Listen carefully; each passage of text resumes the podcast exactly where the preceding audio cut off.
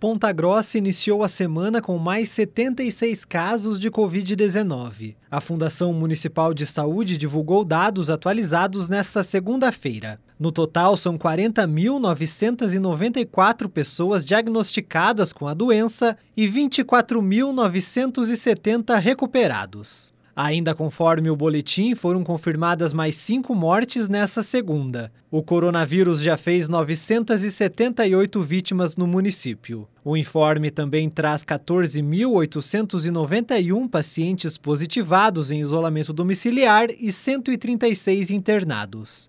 Tailan Jaros, repórter CBN.